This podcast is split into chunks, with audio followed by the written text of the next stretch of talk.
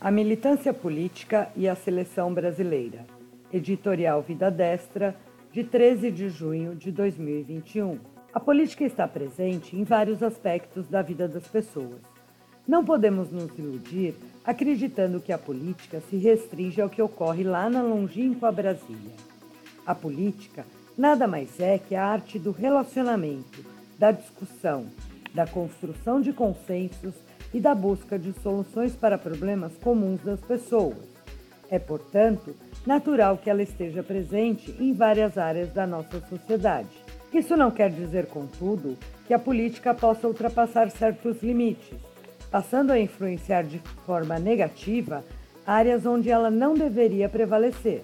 Nos últimos dias, vimos a política ultrapassar os limites na área esportiva passando a doutrinar as atitudes dos jogadores da seleção brasileira, que deveriam se preocupar com sua atuação dentro de campo e não com questões político-partidárias ou ideológicas. Não que os jogadores de futebol não tenham os seus direitos políticos.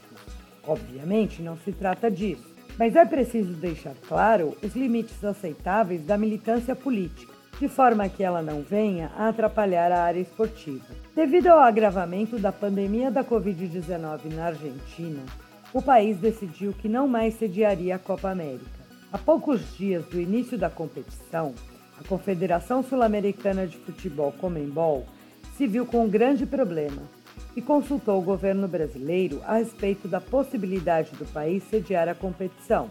Após consultar seus ministros a respeito do assunto, o presidente Jair Bolsonaro autorizou a realização da competição no Brasil.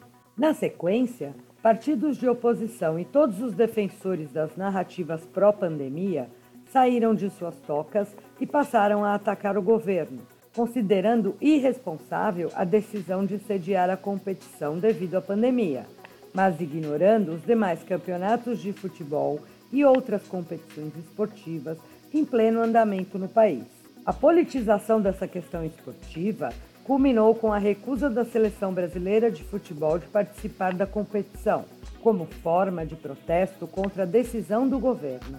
Tal manifestação política dos atletas chama a atenção pela hipocrisia, pois a seleção não se opôs à sua participação na mesma competição, enquanto planejada para ser realizada no país vizinho. A situação ficou ainda pior porque quem puxou o coro anti-Copa América no Brasil foi a Rede Globo, que evidentemente estava incomodada com o fato de ter perdido os direitos de transmissão da competição.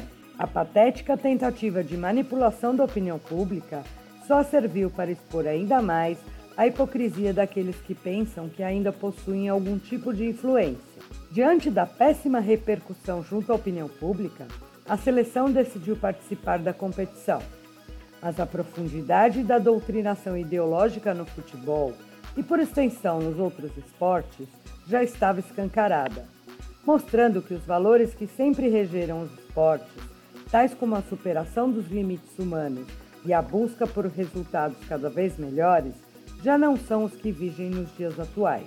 Tal politização nos esportes também pode ser vista na recente recusa da seleção de futebol da Hungria de se ajoelhar antes do início das partidas da Eurocopa, atitude adotada como forma de protesto e incentivo ao combate contra o racismo. Sem querer diminuir a necessidade de combater tal chaga, os húngaros mostraram que existem outras formas de combater o racismo e que impor aos cidadãos de um país uma atitude estranha à sua cultura certamente traria esse tipo de resultado. Os croatas seguiram no mesmo caminho, enquanto os escoceses se pronunciaram favoráveis a tal prática. O ato de ajoelhar-se tem muitos significados, e o principal deles é o de submissão. E é isto o que os defensores desse tipo de pauta querem. Longe de querer de fato combater práticas racistas, querem que as pessoas se submetam às suas falácias e à sua doutrinação, sem esboçar reação. Como afirmamos no início, a política é a arte do diálogo e da busca de consenso. Mas não há maneira de fazer isso quando um dos lados é simplesmente impedido de manifestar livremente aquilo que pensa. Este tipo de intromissão doutrinária e ideológica precisa ser banida dos esportes, bem como de outras áreas. para que o esporte não perca sua magia e o seu objetivo original.